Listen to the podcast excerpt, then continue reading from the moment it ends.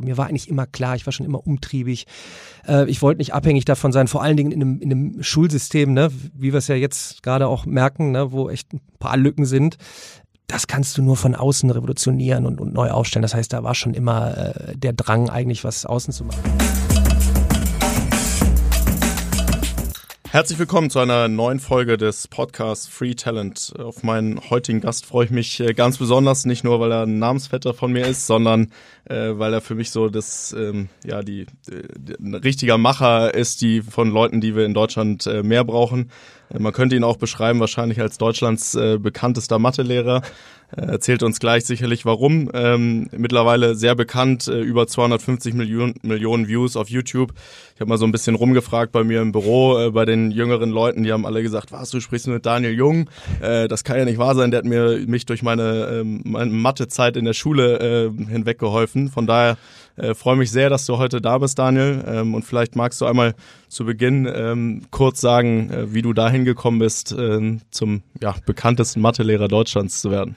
Ja, erstmal vielen Dank für die äh, Einladung. Ähm, wie bin ich da hingekommen? Ich glaube, ich habe immer zwei Dinge gern gemacht. Äh, erstens Sport und zweitens Mathe. Also das war erstmal gut, ne? dann warst du nicht voll in der Nerd-Ecke.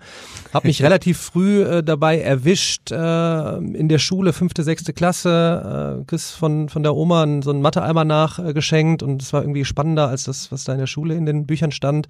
Dann hast du anderen geholfen. Äh, da habe ich schon gemerkt, oh, ich, ich helfe gerne anderen, ja, und dann mhm. bist du in der Oberstufe, ne, musst ja auch irgendwie dann Geld verdienen und dann machst du einerseits Tennistraining und andererseits dann eben Mathe-Nachhilfe.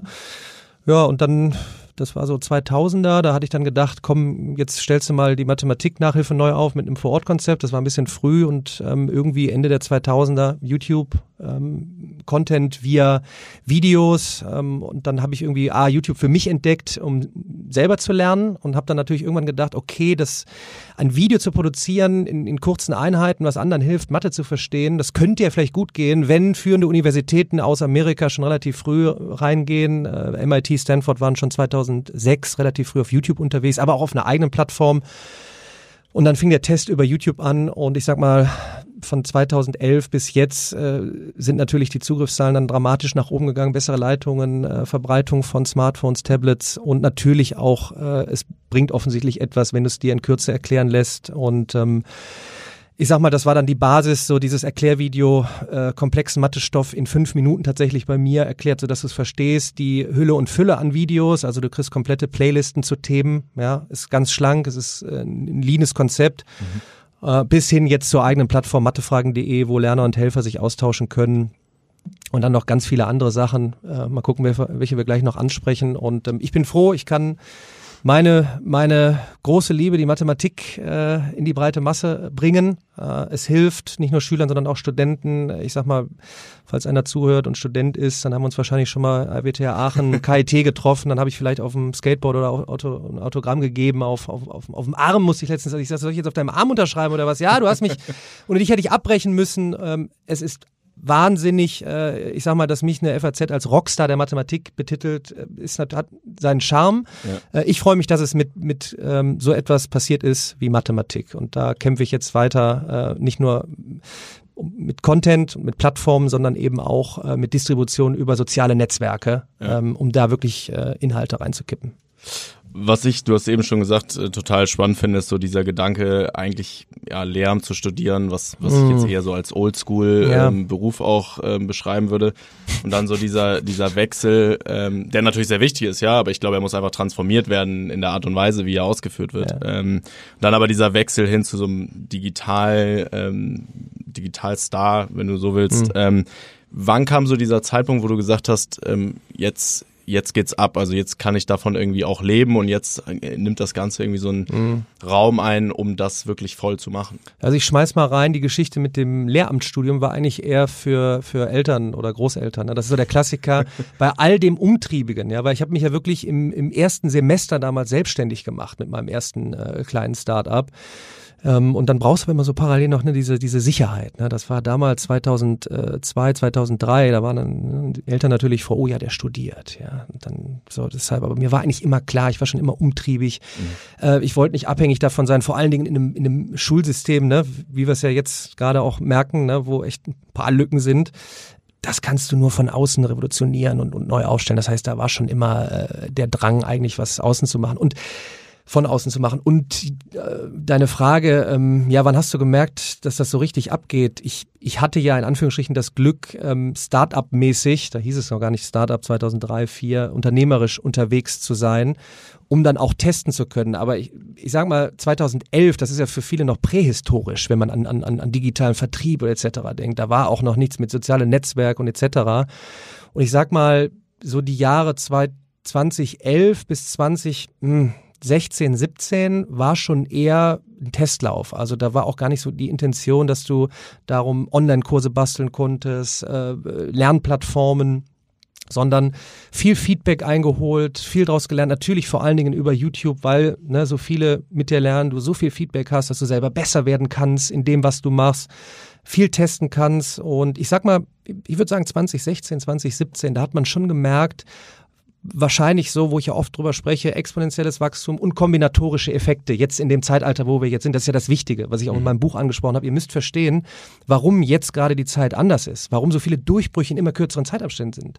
Und das war wahrscheinlich, ne? Also äh, gut, erstes Smartphone war jetzt okay, aber darauf Videos zu gucken, hm, jetzt bis im Jahr 2016, 17, 18, Leitungen zwar noch nicht überall toll, aber besser. Und dann natürlich in den sozialen Netzwerken, hey, schau dir doch mal das hier an, das ist ein tolles Video, ne? Und dann diese Dynamik. Und ich glaube, das war so ein, so, ein, so ein kombinatorischer Effekt dann ab 2016, 17, wo ich dann auch gemerkt habe, jetzt spricht dich auf einmal abends einer in der Dönerbude an und sagt, können wir ein Selfie machen? Ich so, warum? Ja, weil er mich durchs Abi gebracht hat. Ich, ich sag, ja, okay, Gut, mache ich gerne. Und da hat man gemerkt, jetzt, jetzt geht's los und ähm, jetzt sagen wir mal, die Phase 2017 bis 2020 hat es natürlich auch einfacher gemacht mit, ähm, mit technischen, technologischen Möglichkeiten schnell neue Modelle auch zu bauen. Ne? Ob das jetzt ein Online-Kurssystem ist, was ich, äh, was ich habe, äh, ob das eine Plattform ist zum Austausch äh, für spezielle Fragen, ähm, ob das E-Books sind, ne, die man testet, so, und ich sag mal, trotzdem sind wir gefühlterweise immer noch, trotzdem leider an einem Anfang. Was schade ist, wir merken es jetzt gerade in der, ich nenne es noch immer mal noch Corona-Phase. Normalerweise hätten wir ja gerade im Schulsystem einen Finger schnipsen müssen und hätten sagen können, so, wir können jetzt remote, nicht arbeiten, sondern remote äh, lernen. Ja. Und ich glaube, da sind unheimlich viele, viele Lücken gerade noch und da müssen wir noch stark aufklären. Ähm, und da finden wir auch die Brücke zu New Work, Thema lebenslanges Lernen. Wir kommen nicht mehr mit, äh, hier ist dein Abschluss, 30 Jahre, Rente, ein, zwei, keine Ahnung, äh, Seminare oder wie, wie hieß das, heißt das immer noch? Nein, permanentes Lernen, neugierig sein. Ja, und da spielen digitale Lern- und Lehrplattformen eine große, große Rolle. Und da will ich noch weiter angreifen. Mhm. Ja, ich glaube, ähm, so über das Thema Lernen und dann die Verbindung äh, zum Thema neuen Arbeiten mhm. oder New Work, so dieses, um das Buzzword mal dafür zu ja. verwenden, ich glaube, da könnten wir ewig drüber reden. Ich mhm. würde, bevor wir auch auf das Thema Lernen, Thema Lernen kommen, noch einmal so ein bisschen auf die Vielfalt zurückgehen. Äh, du hast mhm. gerade immer so zwischendurch mal so erwähnt, ja, mache ich hier das mhm. und da das. Mhm. Ähm, unfassbar viel, was du letztendlich machst. Ähm, was mich da interessiert, ist zum einen, wie organisierst du das? Mhm. Also hast du da eine klare Strategie mhm. im Kopf und sagst, okay, die Videos sind mein Fundament und auf mhm. diesem Fundament baue ich jetzt ein mhm. Thema nach dem nächsten mhm. auf und geht diese Strategie dann auch in die Zukunft? Mhm. Oder ähm, ist das so, ergibt sich das mehr aus Dingen, die du täglich erlebst und daraus dann neue Modelle sich entwickeln? Ja, also der glasklare Fokus ist A, mein Brand Mathe bei Daniel Jung. Dafür kennt man mich. Ich helfe Millionen von Menschen im Bereich Mathematik. Wie mache ich das? Hier ist der Kern natürlich das Video. Ich habe knapp zweieinhalbtausend Stück. Das ist ein großes Fundament wo du super mitarbeiten kannst. Das ist wie früher, du hast äh, klassischerweise äh, produziert und hast dann, keine Ahnung, ein tolles, äh, einen tollen Schraubenzieher oder so, ja, und dann ist das, da kannst du viel mitmachen. Mit dem Video kannst du eben auch viel machen. Du kannst es bei YouTube ähm, weiter äh, mit Advertising versehen. Du kannst es auf eigenen Plattformen testen, wie auf meiner Mathe-Online-Kurse.de. Da hast du sowas wie, man kennt es von außerhalb äh, Europas, Udemy, äh, Skillshare, Udacity, Coursera. Das heißt, du baust Kurssysteme und mixt dann ein Video mit Aufgaben mit Lösungen und Fragemöglichkeit. Mhm. Oder du baust es in so etwas wie E-Books ein. Das heißt, du hast hier jetzt auch wieder Kern ist Mathematik. Ich helfe euch in Mathe, jetzt mit Erklärungen und Aufgaben mit Lösungen. Aber an entsprechenden Stellen verlinken wir noch zu den Videos wieder. Ähm, das nächste, die Videos sind im Lizenzvertrieb bei Verlagen. Warum? Weil ne, auch Verlage haben dann erkannt, oh, das Video ist doch nicht so schlecht. Ja, also wir brauchen Content. Also habe ich wieder das Video, natürlich mit der Mathematik. Die Mathematik kannst du so schön in kurze Einheiten pressen, was wieder sehr zeitgemäß ist zum Thema äh, Nugget Learning ja, oder Micro Learning, Bite-Sized Learning, das muss man nochmal einzeln erklären, aber es ist wieder das Video. Und daraus, ähm, aus dem Kern Mathematik, Brand, Mathe bei Daniel Jung, Video, kannst du dann natürlich dann erstmal weitergehen. Jetzt kannst du über eine Plattform nachdenken. Deshalb kam irgendwann mathefragen.de. Da ist es dann Content unabhängig. Aber durch meine Präsenz, durch meine Marke, denn das, was am Ende bleibt, ist die Marke. Und da müssen ja viele Unternehmen jetzt zusehen, dass man ein, eine, eine starke Marke hat und die natürlich präsent hat in, als ich vor zwei, drei Jahren damals noch Musically gesprochen habe, hat mir keiner zugehört. Jetzt reden alle über TikTok und müssen rein. Wie gehe ich natürlich rein? Mit kurzen Videoeinheiten. Ja, Mathe in 60 Sekunden. Brand ist klar, Mathe bei Daniel Jung hilft dir und schon wieder hast du einen hohen Verteiler, kannst die Leute reinholen. Ob das wie hier ein Podcast ist, den ich natürlich auch hochgezogen habe, der geht natürlich eine Stufe weiter, weil Mathe im Podcast, mh, hm, schwierig, da brauchst du visuelles, aber du kannst drüber sprechen, wo die Mathematik ist, wo geht neues Lernen hin. Ja, und so baut es sich dann jetzt immer weiter auf. Und wie geht's dann über die Mathematik hinaus? Das geht nur eben bei mir mit den entsprechenden Plattformen. Ich habe dann Informatikfragen.de, Biofragen.de und jetzt gehst du mit dem Kern Mathe. Ich helfe vielen, digital, jetzt auch mit Plattformen. Jetzt geht's über Mathematik hinaus, jetzt kommen die nächsten Schritte. Jetzt bringen wir im Informatik, Physikbereich Menschen zusammen, die dann selber Content einstellen und miteinander äh, lernen und lehren. Und das ist natürlich, wenn du dann ein stark, starkes Brand dahinter hast, wie ich, ist das natürlich optimal. Und ähm, jetzt versuche ich natürlich im nächsten Schritt dann in Anführungsstrichen über die Mathematik hinaus zum Thema New Learning äh, mhm. zu gehen, weil ich in allen Bereichen des neuen Lernens unterwegs bin und dann natürlich jetzt sagen kann, passt mal auf, jetzt erzähle ich euch mit bei mir auch im Podcast äh, spannenden Gästen, warum ist New Work das Passwort zwangsläufig, was, was resultiert daraus? New Learning eben, also eine neue Art, wie wir in die Zukunft gehen. Mhm. Würdest du sagen, dass weil du, wenn man so anguckt, was, was du machst, dann steht ja in sehr, sehr vielen Punkten, stehst du ja im Vordergrund, mm. ja, also dein Name, dein mm. Gesicht. Mm. Ähm, wenn jetzt plötzlich irgendwie Peter das Mathe-Video bei Daniel Jung machen würden, würden sich wahrscheinlich alle bei dir in der Community fragen, wer ist jetzt dieser Peter, ja, wo ist Daniel ja, hin? Ja, ja. Ist es da vielleicht auch ein Vorteil, dass die Materie Mathe sich nicht so stark verändert? Also wenn ich jetzt einen Satz des, des Pythagoras habe, der verändert sich ja nicht. Der wird auch, wird auch in zehn Jahren noch so sein. Ja? Ähm, siehst du das als Vorteil, dass du dadurch dich selber so ein bisschen skalierbarer machst, weil die Themen, die du angehst, sich nicht so schnell in sich verändern? Ja, man muss natürlich drüber nachdenken. Ich sag mal, die ersten Videos 2011 12, das war natürlich dann teilweise noch mit Gelbstrich, bin da vom Tennisplatz ins Video gegangen, ähm, aber am Anfang sehr stark mit dem Kopf gewackelt, wie ein Ausbilder gesprochen, da könnte man nochmal neu produzieren, aber das ist in der Mathematik natürlich das Schöne. Ähm, der Satz Pythagoras ändert sich nicht mehr. Du hast den Content, das ist fast null Grenzkostenpolitik. Äh, das kannst du in Anführungsstrichen dann auch lizenzieren äh, ohne neu produzieren äh, zu müssen. Da finde ich es jetzt für mich eher viel spannender, neue Formate zu schaffen. Ja, also ich mhm. war, wir sind ja hier in, in Hamburg. Ich war gestern spontan in der City, habe ein Flipboard ausgepackt, also klassisch analog und habe Aufgaben gerechnet. Ja, und dann dann kamen halt ein paar von der Community haben mitgerechnet. Ja, also sagen wir mal, jetzt ist ja auch mein nächster Schritt, Mathe anwendbarer zu machen. Wo kommt es überall überall vor? Ähm, äh, wie kann ich es deutlich machen, dass es auch Spaß machen kann und da gehe ich jetzt eher hin. Äh, das heißt, viele fragen mich auch, soll ich überhaupt noch Mathe-Videos produzieren? Aber das sieht man ja an verschiedenen anderen jetzt im Internet. Es muss da nicht abhängig sein von mir. Ich habe sicherlich nicht viel falsch gemacht, was man in den Kommentaren einfach sehen kann. Wenn du also wirklich als Student sogar sagst, wir feiern dich, weil ich durch meinen Ingenieursstudiengang, mein äh, Ingenieursstudium durchgekommen bin durch dich. Das ist ja sicherlich eine hohe Qualität, aber ich fördere ja auch viele Content-Produzenten. Ja, ich möchte, dass, dass mehr auch Lehrer und Professoren zu Content-Produzenten werden und deshalb ist ja mein nächster Schritt eher, sicherlich ist der Content dann zeitlos. Äh, aber die Zeit steht nicht still. Mhm. Also denke ich halt jetzt ganz klar in Plattformen, wie kann ich die neuen Content-Produzenten selber zusammenbringen auf eigenen äh, Plattformen. Und mhm. da kann ich nur sagen, dass ich mit mathefragen.de gerade sehr viel Zeit daran investiere, auch in den Teamaufbau. Ne? Du hast gefragt, wie steuerst du sowas zum Beispiel? Das ist natürlich jetzt ein, in den letzten zwei Jahren auch ein völlig anderes äh, Handeln von mir. Ja, vorher habe ich halt Content produziert, habe halt eigentlich nur mit dann mit Videograf gearbeitet. Jetzt redest du halt mit mit Developern.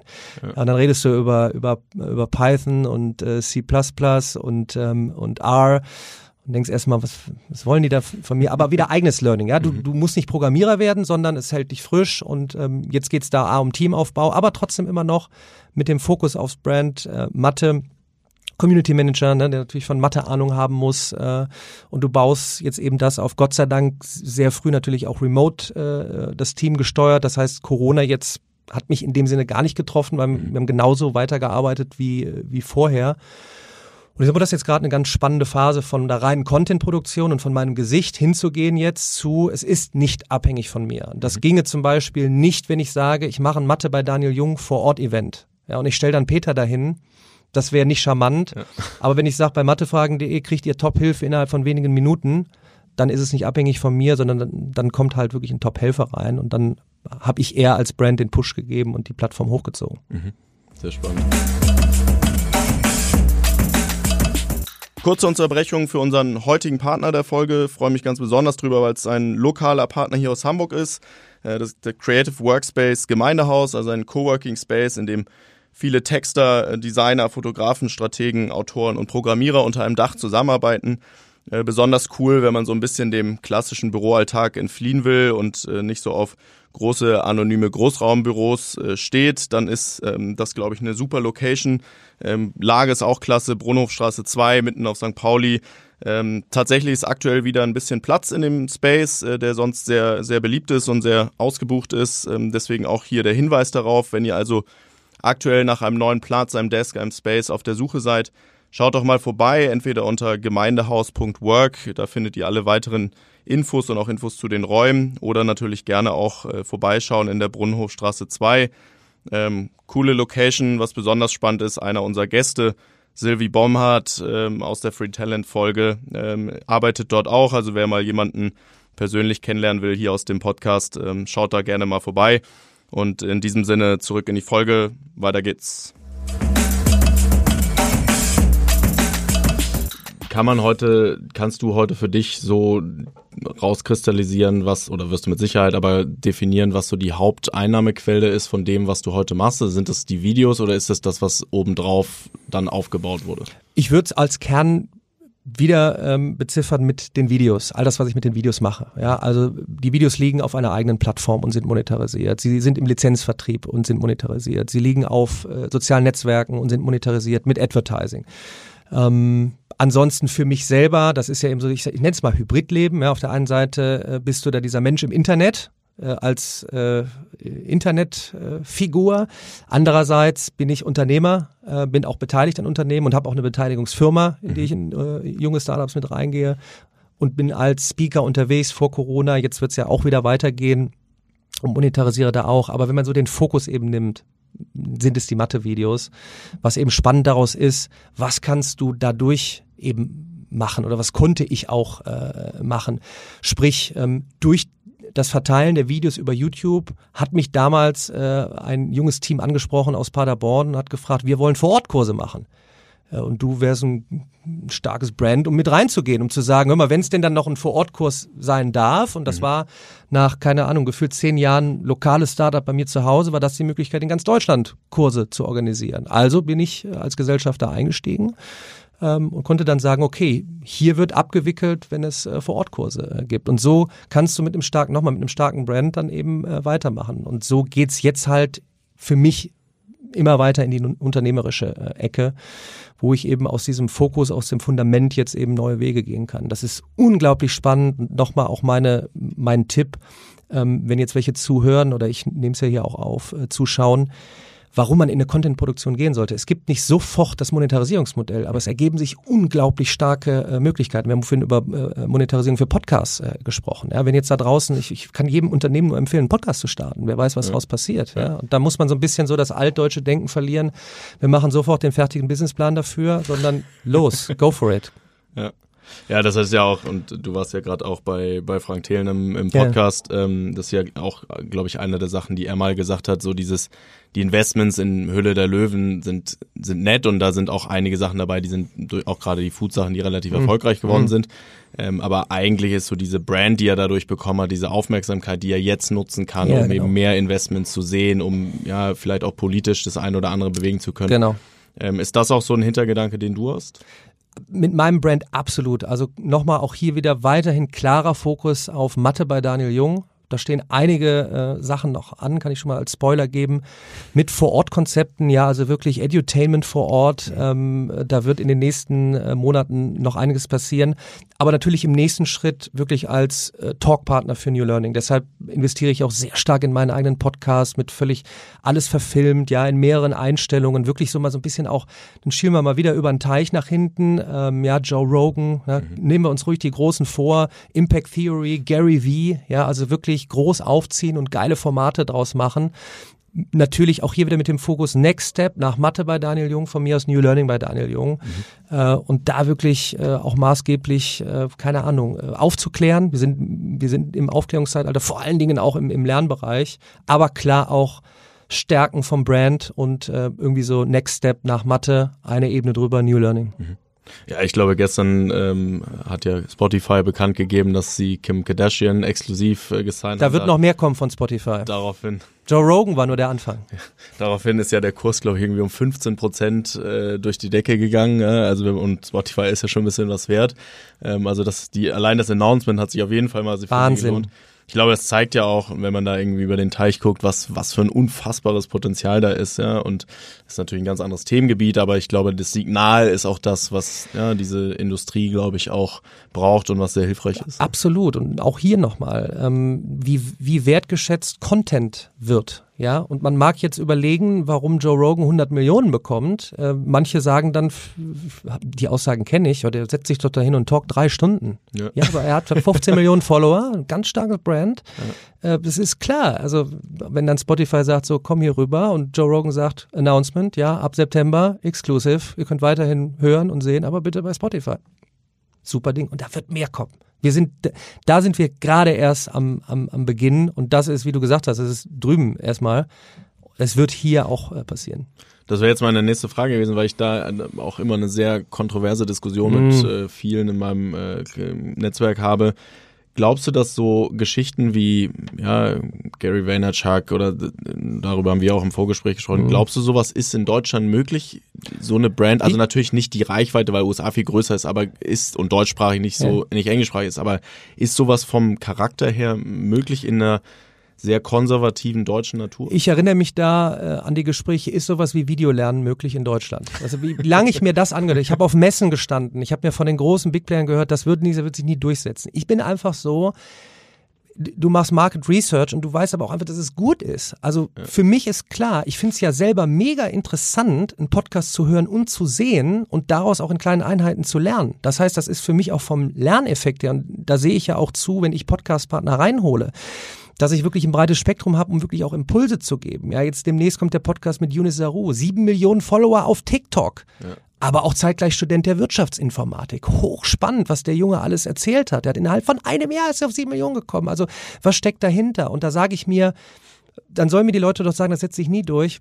Gib dem Ganzen ein, zwei, drei Jahre, dann ist das klar. Und du hast Gary Vaynerchuk gesagt, ich habe ihn vor drei, vier, fünf Jahren, ich weiß gar nicht mehr wann, entdeckt und habe gedacht, was soll das? Ein Unternehmer lässt sich den ganzen Tag filmen da war mir klar, los geht's. Jetzt geht's nicht mehr nur um Mathe, du, ver, du verfilmst dich einfach mal. So, um über Geschäftsmodelle zu sprechen. Mhm. Was passiert? Ich schaffe ein Format wie EduVlogs, Education trifft Vlogging und fange halt spannende Projekte ein mit dem Fokus auf nachhaltiges Lernen. Ja, und dann kannst du sowas auch mal wieder sponsern lassen und sagen, wenn du kein ein tolles Jugendprojekt äh, aufnehmen kannst in deinen Kanal, das toll begleitest filmisch, kannst du da wieder Monetarisierungskonzepte draus machen, die, ich, wie ich finde, auch sehr authentisch äh, sind, wenn es von irgendeiner Firma gesponsert ist. Und ähm, da sage ich mir jetzt, auch hier Next Step, äh, Gary Vaynerchuk ist ein sehr, sehr gutes Beispiel. Das sollten sich einfach mehr anschauen und dann ist es meine Aufgabe, sich so einen wie Gary Vaynerchuk zu schnappen und zu sagen, da habt ihr hohe Learnings draus. Denn auch liebe Firmen, ihr solltet zusehen, genau in so eine Content-Produktion zu gehen, nicht mehr zwei Imagefilme äh, in acht Jahren, sondern Permanent Production. Und dann mache ich es einfach vor und äh, ich bin mir da auch hundertprozentig sicher, das wird in den nächsten Jahren gang und gäbe. Und äh, wer früher anfängt mit der Produktion, ist ganz klar vorne.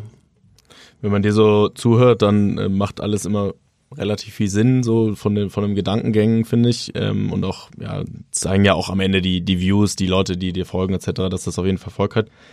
Gab es auch Dinge in deiner Laufbahn, die überhaupt nicht funktioniert haben? Weil, ich, ne, wenn man so dir zuhört, dann ja. klingt das alles ja. sehr rosig. Ich habe ähm, es in meinem Buch auch mit aufgenommen, weil ich viele fragen mich auch mal, du siehst dann den Erfolg, aber da steckt halt sehr viel Scheitern Genau, dahinter. ja. Und zwar große Scheitern, ja. Ähm, was soll ich dir alles sagen? Ähm, ich habe vor, vor fünf Jahren hatte ich bei mir, ich komme aus Remscheid in der Nähe von Köln, ja, Bergische Städte-Dreieck, Remscheid, Solingen, Wuppertal, hatte ich den ganz unverblümten Traum, ein Co-Learning Space aufzumachen. Und 2015 musste man ja Co-Working Spaces noch A erklären in den Großstädten und du kannst dir vorstellen, völliges Unverständnis für Coworking Spaces in Remscheid und dann wollte ich ein Co-Learning Space machen. Also wirklich, ich habe ich hab mir die Bude gekauft, äh, äh, ausgestattet, ähm, Bodentanks, schnelles Internet, offline trifft online, geile geile äh, Räumlichkeiten, äh, Filmingraum, ja und äh, also brutal viel Geld äh, ausgegeben, wo man ja eigentlich hätte denken müssen, du bist doch nur digital unterwegs. Aber ich habe schon immer diesen Switch gesehen, deshalb auch mein das New Learning äh, Ökosystem, wie ich es sehe, so dieses Hybride, aber auch in tolle Räumlichkeiten vor Ort. Es ist völlig in die Hose gegangen und so operiere ich auch heute noch intern in meinem Team. Ja, wenn jetzt das neueste Teammitglied reinkommt, dann heißt es für mich, pass mal auf, das war jetzt vor einem halben Jahr, ich brauche, ich muss einen Podcast machen. Mach. Ja, und die Person hatte eigentlich noch nie Podcast gemacht. Ja, aber dann geht's los. Research machen, was sind gute Mikros, los geht's. So. Das ist, das geht dann gut, verschiedene andere Sachen gehen nicht gut. Und so bin ich eigentlich auf der permanenten Testphase. Muss natürlich immer gucken, ich sag immer, äh, also ähm, ich bin groß und auch sehr teuer gescheitert. Das sollte jetzt nicht unbedingt für jeden die Richtung sein. Aber permanent zu scheitern, und das ist ja das, was ich auch anprangere. Wir kommen ja aus einem Schulsystem, wo alles unterstrichen werden muss und richtig sein muss. Und ich lerne, die, die, die besten, die, die, die tollsten Revolutionen im mathematischen Bereich sind nur durch permanente Fehler äh, entstanden. Ja, oder Elektrizität, da muss ich auch erstmal tausendmal herausfinden, wie es nicht geht. Und ich glaube, so operiere ich jetzt auch immer weiter. Man muss natürlich gucken, wie ist dann ein Budget irgendwo für, aber ich gehe immer damit rein, es kann total schief gehen. Wenn jetzt in drei Jahren mich dann alle belächeln, super, jetzt hast du deinen Podcast drei Jahre verfilmt. Ja, immer schön aufwendig mit drei Kameras, ja, und äh, wer hat dich gesponsert? Äh, ach, gar keiner. Ha, ha, ha, ha, dann sage ich, okay, aber in der Zeit habe ich vier, fünf andere Sachen noch äh, produziert. Dann habe ich, was weiß ich, was denn dann noch kommt. Und das ist ja auch, wo ich Mut ausspreche. Ja, es kostet ja dann teilweise natürlich Geld, aber ihr müsst diesen, diesen, diesen Invest, dieses Invest müsst ihr eingehen.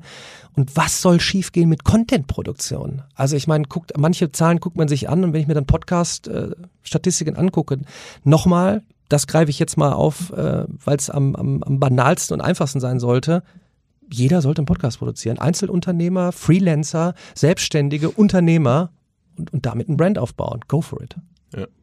Ja, ich glaube, es ist in Deutschland, äh, sagt man ja auch immer, in Deutschland ist es nicht cool zu scheitern. In den USA kriegst du eigentlich, wenn du noch nie gescheitert bist, ist nicht cool. Ja, Ja. das ist ja genau Ja. andersrum.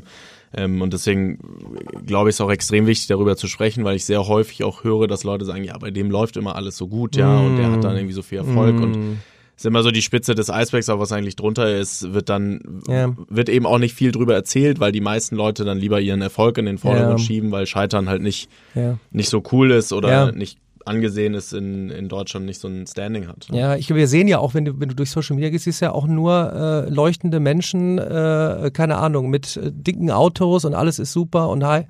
Highlife und da sage ich auch immer, Leute, guckt euch mal die ganzen Stories an, lest euch mal die äh, eine Autobiografie durch von Elon Musk, Steve Jobs, wem, wem auch immer. Also wenn du Elon Musk liest, ja, wie der der hätte sich eigentlich zurücklegen äh, können, ja, so nach, nach, nach seinem ersten Unternehmen, dann mit PayPal. Was macht der mit der ganzen Kohle? Ja, der sagt einfach, ich baue jetzt mal eine neue Mobilität auf, ja, ich mache jetzt mal, ich fliege jetzt mal in den Weltraum, äh, ja, und baue Solarzellen und dann mache noch in, in, äh, in E-Autos wo er investiert hat und äh, das wissen ja viele nicht, nicht gegründet hat, aber eben maßgeblich vorangetrieben hat. Aber das ist so, das muss nicht jeder machen. Ja, und es muss auch nicht jeder Unternehmer werden und vorne stehen. Ja, also ich sag mal, ein paar graue Haare sind jetzt nicht von ungefähr gekommen bei mir in den letzten zehn Jahren. Aber wir brauchen mehr, die auch so ein bisschen nach dem, ich sag mal, nach dem amerikanischen Prinzip nach vorne gehen. Ja, also ruhig mal so, ja, der CEO, der sagt, guck mal, machen wir mal einen Vlog oder so. Ne? Das wäre doch mal, wie sensationell wäre das, ja? Gut, aber es scheitert ja meistens schon daran, dass die meisten CEOs in Deutschland nicht mehr bei LinkedIn, äh, geschweige denn irgendwie bei Es wird sich Instagram ändern. sind, ne? Ich äh, Prognose. Ich freue mich hier in zwei Jahren reinzuhören in den äh, Podcast oder reinzuschauen bei mir. Ähm, Prognose, das wird kommen. Sehr gut. Dann äh, schauen wir uns das in zwei Jahren an, wie die eingetroffen Challenge. ist. genau. Ähm, ich würde gerne nochmal auf das Thema, ähm, und weil du es ja auch angesprochen hast, dass das so dein Next Step ist, ähm, Zukunft des Lernens, Zukunft des mm. Arbeitens, äh, ein bisschen einkommen, weil ich glaube, ähm, du jemand ähm, bist, der A, ein sehr breites Bild mm. darüber gewonnen hat über die letzten Jahre und ja. eben auch sehr klare Visionen davon ja. hat, wo es hingehen soll. Was glaubst du, und ich finde, das ist jetzt auch nochmal während Corona, und du hast es eben schon auch kurz angesprochen, ähm, so deutlich geworden, warum hängen wir in Deutschland, was so das Thema Lernen und auch Bildung angeht, so weit hinterher? Kann man, kannst du das so runterbrechen? Siehst du da die Hauptgründe, woran das liegen könnte? Wie gesagt, ich habe es auch versucht in meinem Buch komprimiert äh, darzustellen, weil es sind so ein paar Sachen, dann zählt man eins und eins zusammen und wir kommen jetzt halt aus 200 Jahren klassischem Schulsystem und es hatte ja alles irgendwo Berechtigung, dass du dann irgendwann überlegst, okay, jetzt was machen wir jetzt mit der Industrialisierung? Wir brauchen natürlich auch Arbeiter, dann brauchen wir mhm irgendwo so ein Gebäude, ja, wo du reingehst und äh, wir haben dann halt äh, kein Smartphone und Internet, sondern da muss ein Mensch sein. Wie viel erreicht der? Ja, okay, so 30, 40 Leute und dann machen wir Klassenräume und dann geben wir Wissen von A nach B und dann lesen, rechnen, schreiben und pünktlich sein und dann ist das okay und dann sind die Produktionshallen gefüllt.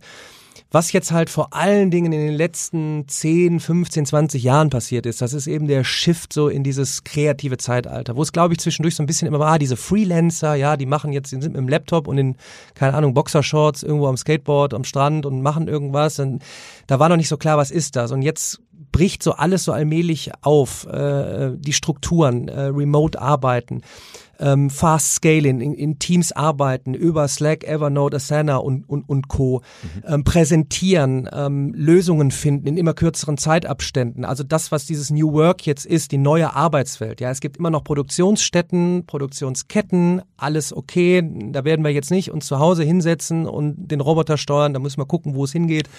Ähm, aber das erfordert zwangsläufig auch eben eine andere Art, wie wir, wie wir lernen. Und dieses Reintrichtern von Wissen ähm, begrenzt, so dass es aber auch eigentlich gar nicht verstehst. Ich werde jetzt den nächsten Podcast haben mit Henning Beck, der hat das Buch geschrieben, das neue Lernen heißt Verstehen. Also nicht mehr einfach nur Druckbetankung, Druckbetankung, Test, auskotzen, weg, wofür das Ganze, wer erinnert sich noch an die ganzen Sachen, weiß ich gar nicht, sondern Dinge verstehen. Und natürlich ab einem gewissen Alter eben dann Dinge mit aufnehmen, wie da ist ein Tab Tablet, was kann ich damit machen? Ähm, da sind digitale Lernplattformen. Wie mache ich denn überhaupt einen Online-Kurs? Ich habe so viel Rückmeldung, nicht nur von Schülern und Studenten, auch von, von Mitarbeitern. Ne? Wenn du jetzt auf einmal so einen Udacity-Kurs kriegst, ja, wie gehst du denn jetzt vor? Also wie sieht denn jetzt so eine Struktur aus? Ja. Videos anschauen, dann digital zusammenkommen, sich austauschen, dann muss ich trotzdem wieder noch schreiben, weil ich einen Lerneffekt habe.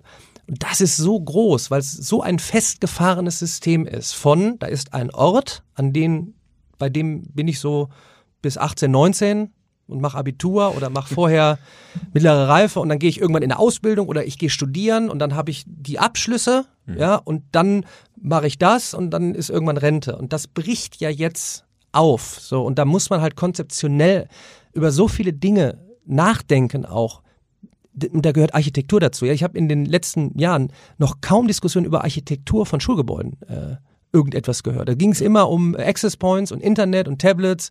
Ich, ich sag so, guckt euch doch mal jetzt, nicht jede Produktionsstätte wird wie so ein Amazon-Palast mit so einer Glaskuppel aussehen. Aber immer mehr, wir sind ja jetzt hier bei OMR, es sieht ja geil aus, da hast du ja Bock, arbeiten zu gehen. Und da habe ich mir dann gesagt, du willst doch auch Bock haben, morgens zu lernen. Im Kindergarten war das immer toll.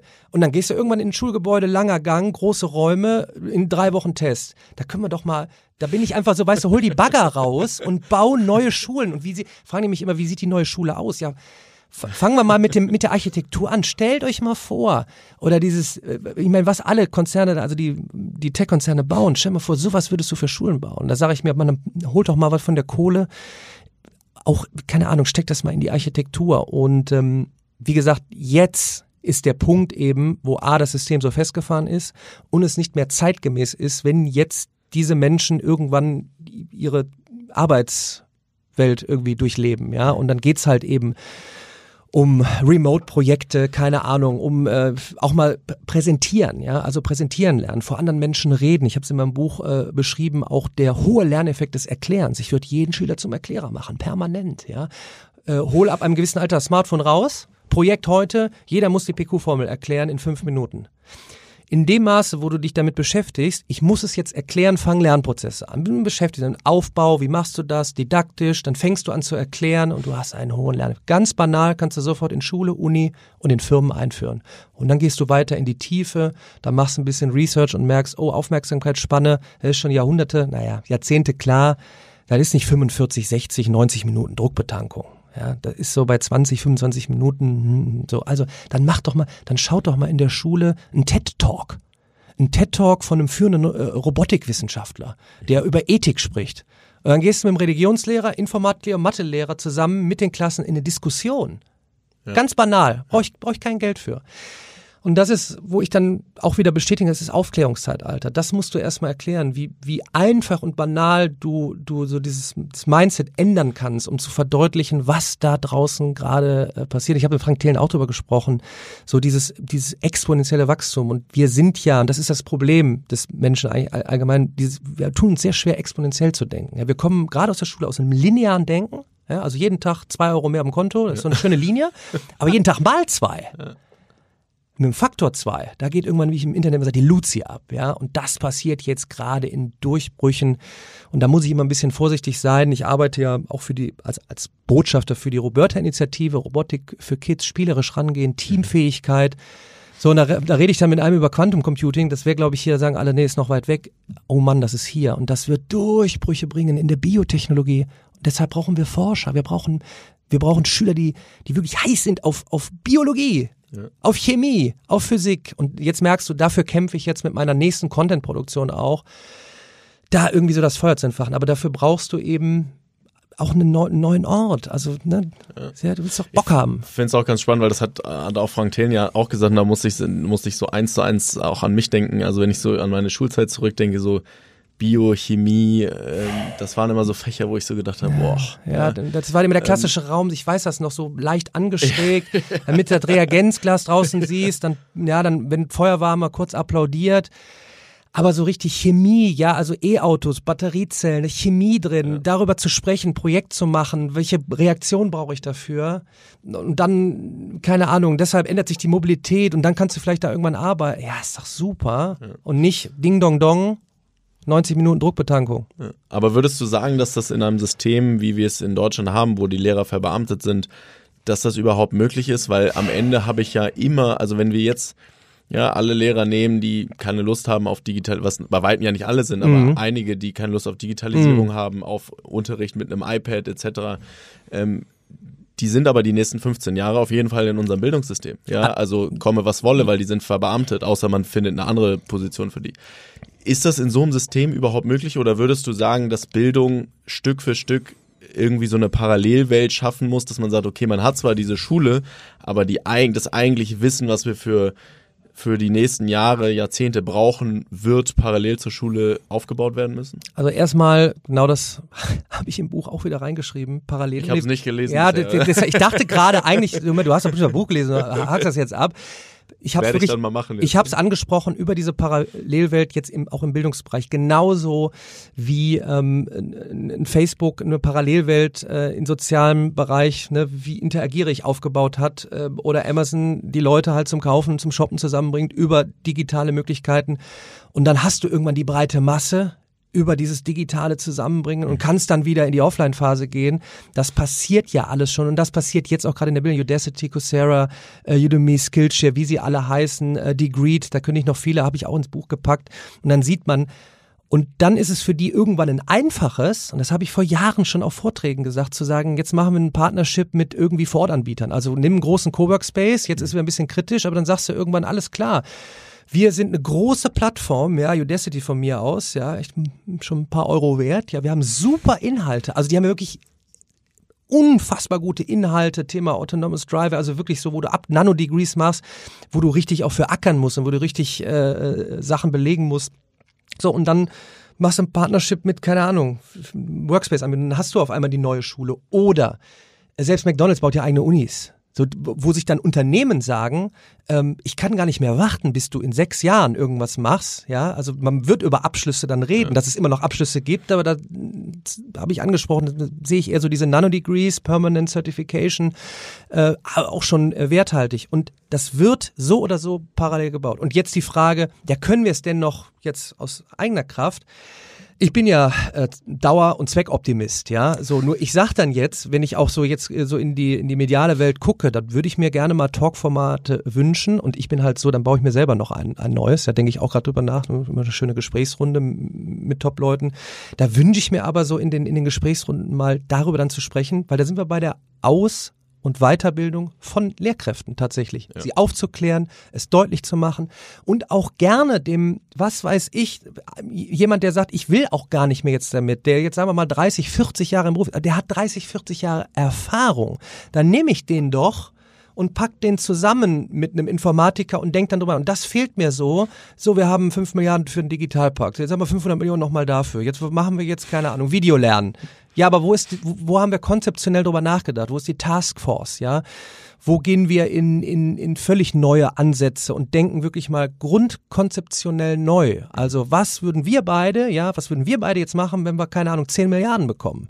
Dann bauen wir ja nicht so einen Kanister, wie, wie, wie 99 Prozent aussehen. Ja, also pack die Kohle da raus und äh, hier rein. Und ähm, ich glaube, den, den großen Tech-Konzernen ist es egal. Ich habe heute wieder einen Artikel gelesen über Tencent, ja, großer, großer Konzern aus, aus, äh, aus Asien. Die bauen ja fast eine komplette Stadt dann wo über alles nachgedacht wird. Für die Mitarbeiter, Mobility, Working, für die Kids, Learning. So, da kann man jetzt drüber streiten. Oh ja, aber äh, mit ähm, Datenschutz, ja, Riesenthema. Aber ich, ich kann dir garantieren, wenn du da dann bist als Mitarbeiter, boah, es sieht top aus. Man muss jetzt mal, ich glaube, es war auf T3N, ich will keine Schleichwerbung machen, aber ein Artikel heute. Und die Kids werden wirklich, die werden in tolle Schulen gehen, ja, ja Schule ja. per Definition, ein Ort, wo Lernen und Lerne zusammenkommen. Und da sage ich mir, äh, liebes Deutschland, äh, wir müssen anfangen, selber sowas zu bauen. Definitiv, ja. Ich glaube, gerade um auch aus dieser Position rauszukommen, immer nur zu meckern oder zu sagen, ja, Dinge laufen nicht, Dinge sind schlecht. Ähm, ich glaube, das ist ja auch so ein ja. Thema, zu dem wir in Deutschland ganz gerne ja, neigen, ja. dass wir halt äh, meckern, aber daraus dann nicht eine Konsequenz ziehen und Dinge besser machen. Ähm, und ich, ja, wir haben davon ja auch schon kurz vor dem äh, Podcast drüber gesprochen. Ich glaube, wir müssen einfach Dinge verändern, weil der Status quo, den wir heute haben, erst recht nicht in fünf oder zehn Jahren so existieren wird Nein. und wir Leute auch vorbereiten müssen, da überhaupt hinzukommen. Ja letztes Thema würde ich gerne noch, noch ähm, ansprechen, weil ich einfach auch deine, aus persönlichem äh, Interesse, deine Meinung äh, dazu spannend finden würde. Das Thema Lernen hat ja sehr, sehr stark oder sehr stark verbunden mit dem Thema Arbeit und mhm. Wir persönlich bei uns glauben ja stark dran, dass es, dass die Arbeit auch extrem flexibel werden wird, mhm. dass wir ja, dass so Konzerne, die heute hunderttausende Mitarbeiter mhm. haben, in Zukunft deutlich weniger haben werden und alles flexibler wird und dadurch auch so dieses Thema Nugget Learn, mhm. Microlearning etc. Mhm. viel, viel stärker mit dem ja. Job verbunden wird. Wie siehst du das persönlich aus deiner Sicht? Ähm, welche, welche Trends verfolgst du da, was das Thema Arbeit und Flexibilisierung der Arbeit angeht? Ja, wie ich es äh, schon angesprochen habe, dass ich meinen Teamaufbau möglichst so gestaltet, dass er auch wirklich full remote äh, möglich ist. Es geht nichts darüber, äh, vor Ort zusammen äh, zu kommen, den Vibe zu spüren, ja, ein cooles Studio zu haben. Ich plane wirklich gerade auch so Aufbau von Studios. Aber darauf die Mitarbeiter einzustellen. Aber mein großes Thema ist ja eben zwangsläufig in ein lebenslanges, permanentes Lernen zu gehen. Ja, sprich, so hier ist folgende Aufgabe, mach mir den Podcast groß, ja, auch wenn du noch keine Ahnung davon hast. Ja, weil kannst du machen, kannst auf YouTube anfangen, kannst dir einen Kurs schießen, kannst du den fragen, kannst dich auf LinkedIn schnell vernetzen mit einem. Ähm, mach, einfach machen, äh, dann geht was in die Hose und auch zuzusehen, dass das Team selber permanent weiter lernt, indem du proaktiv drauf zugehst und sagst, wie wär's denn mal, wenn du dir einen Kurs jetzt schießt in, keine Ahnung, Python? Warum? Ich habe doch gar nichts mit Programmieren zu tun. Ja, aber keine Ahnung, wer weiß denn, was bei rauskommt. Irgendwie während des Kurses ist mir was gekommen, was eigentlich gar nicht mit der Programmierung zu tun hat, sondern indem ich mir den Online-Kurs gegönnt habe, ist mir klar geworden, dass in der Abfolge mit der und der Soundspur das und das mit, was weiß ich. Und das ist das, wo du sagen musst, da musst du auch proaktiv äh, drauf zugehen. Und vor allen Dingen in Deutschland ist das eigentlich die Verantwortung von Geschäftsführern oder CEOs zu sagen, wir werden einen Truckdriver nicht innerhalb von einem Jahr zum Virtual Reality Designer machen. Das heißt, wir müssen jetzt schnellst anfangen, einfach mal unseren Mitarbeitern zu sagen, keine Ahnung, x Prozent in der Woche macht ihr jetzt mal Folgendes. Äh, ihr gönnt euch mal einen Kurs oder ich gönne euch einen Kurs äh, bei Udacity, bei wem auch immer, um einfach mal so mal gucken, was da für Gedankengänge äh, bei rauskommen. Und ähm, das Thema Microlearning, Nugget Learning, Bite-Sized Learning, mundgerecht heißt es dann bei, bei Bite-Sized. Auch hier geht es eigentlich darum, was die, der Auftrag der Schule wäre, du solltest eigentlich rausgehen und ich mache ich mach mal eine Wette, mach mal ein Research jetzt bei den, bei den, ähm, bei den Abiturienten. Wisst ihr eigentlich, was ihr für ein Lerntyp seid, welche Lerntechniken es gibt? Was passiert hier oben im Köpfchen mit den Neuronen, wenn die Verknüpfungen stärker werden? Ähm, wie ist das aufgebaut? Seid ihr bereit für das Thema Leben, lebenslanges Lernen? Ähm, wisst ihr, äh, kennt ihr audiovisuelles Lernen, wann, wie, wo, was in Paketen, wo komme ich zum Verständniserfolg? Und da kann ich dir auch wieder, also da mache ich wieder eine Prognose, das ist eben auch ein Riesenmarkt, ja, so zum Thema, wie mache ich denn meine Mitarbeiter äh, mhm. fit? Und ich möchte eigentlich, dass meine, alle, die irgendwie was mit mir zu tun haben, lebenslange Lerner sind, ja. Und wenn mir mein, mein CTO in der Firma, die die Mathefragen.de leitet, wenn der mir sagt, boah, ich habe mir jetzt schon wieder im Machine Learning äh, was Neues angeguckt, ne, weil es ein hochinteressantes Thema ist zu sagen, wie kann ich die Daten äh, Pakete, die ich jetzt analysieren, wie kann ich Lerner und Helfer noch besser zusammenbringen, dann sage ich immer super, ja, du hast dich wieder, ja, du hast wieder frischen Input bekommen. Und ähm, ja, das sollte das Ziel eigentlich eines jeden Unternehmens sein, aber auch wenn man als Freelancer, wenn man selbstständig unterwegs ist, äh, sich auch permanent jetzt fortzubilden und neugierig zu sein, mal einen TED-Talk zu gucken. Mhm. Äh, KI wird jetzt durch die Presse getrieben, sondern das Gleiche. Sicherlich ist es künstliche Intelligenz ein Buzzword und es sollte eigentlich um was anderes gehen. Ähm, Cognitive Science, äh, da gibt es so ein paar Sachen, da sollte man sich mit beschäftigen. Aber die Auswirkungen, die Auswirkungen, die Fortschritte im Bereich künstliche Intelligenz haben auf das Arbeiten und das Lernen, das ist doch spannend, ja. äh, da mal dran zu gehen. Und das versuche ich eben auch medial aufzubereiten und zu sagen, ich kann dir, also ich kann dir sagen, äh, Parabelnübersicht, das wieder 1,5 Millionen Aufrufe. Ja, aber so, ähm, wir gucken uns jetzt mal neuronales Netz an, die Mathematik dahinter, 3000 Aufrufe. was eigentlich total spannend sein sollte, dass ich mal verstehe, was passiert, wenn ich beim Übersetzungsknopf draufdrücke und von Deutsch auf Englisch übersetzt wird. Ja, ja welche Mathematik dahinter ist, was KI überhaupt bedeutet dabei. Aber das wird kommen. Ich kann nur jedem raten, jetzt aufzuklären, äh, dass das sehr schnell kommt, schneller als früher und nochmal kombinatorische Effekte, Durchbrüche in äh, Technologien äh, werden konvergieren, du kannst in Teams schnell zusammenarbeiten und wenn man das einmal, wenn man da einmal so reingekommen ist in den Flow, sag ich mal so, dann äh, wird das auch Deutschland gut tun. Die Frage, die sich mir da stellt, ist, wie kriegen wir vor allen Dingen unseren Mittelstand dahin? Ja? Wie kriegen wir diese Motivation da rein? Ich glaube, da brauchen wir so ein paar mehr, ich sag mal, Bildungsrockstars da draußen, die da nach vorne gehen. Ich tue mein Bestes. Sehr gut. Auf jeden Fall hast du heute schon mal zwei Prognosen abgegeben. Das heißt, äh, in, in, zwei Jahren lade ich dich nochmal ein, dann werden wir uns mal deine, deine Prognosen angucken, wo sie, wo sie gelandet sind. Ähm. Ich würde aber bei beiden äh, mitgehen. Also äh, können wir, können wir beide hinterfragen, ob wir richtig oder falsch sagen. Sehr cool. Ähm, allerletzte Frage, die ich allen äh, meinen Gästen stelle. Ich kann mir so ein bisschen schon die Antwort äh, bei dir vorstellen. Ähm, Gibt es irgendein Szenario, wo du dir jemals vorstellen könntest, äh, angestellt für ein Unternehmen zu arbeiten? Und wenn ja, welches wäre das? So eigentlich müsste ich ja sagen, da ich niemals angestellt war, nein.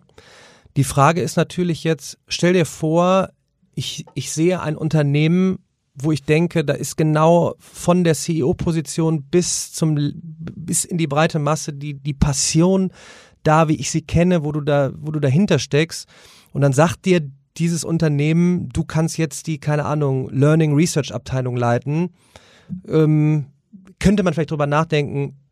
Meine dritte Prognose von mir aus heute: Ich gehe davon aus, ähm, wenn man mal wirklich über Entrepreneurship nachdenkt, ich wach einfach morgens auf, will die Welt verändern und will dafür was basteln.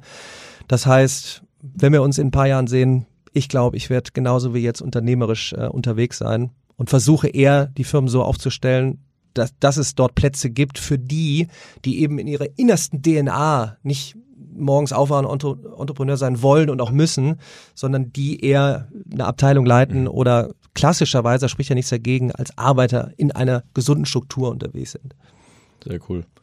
Daniel, vielen Dank, dass du heute Danke hier warst. Dir. Hat mir viel Spaß gemacht. Ja. Ähm, drei Prognosen, die, wir, die ich mir aufgeschrieben habe. Äh, sehen uns in ein paar Jahren wieder und dann ja, schauen wir mal, mich. wo wir gelandet sind. Danke dir. Danke dir.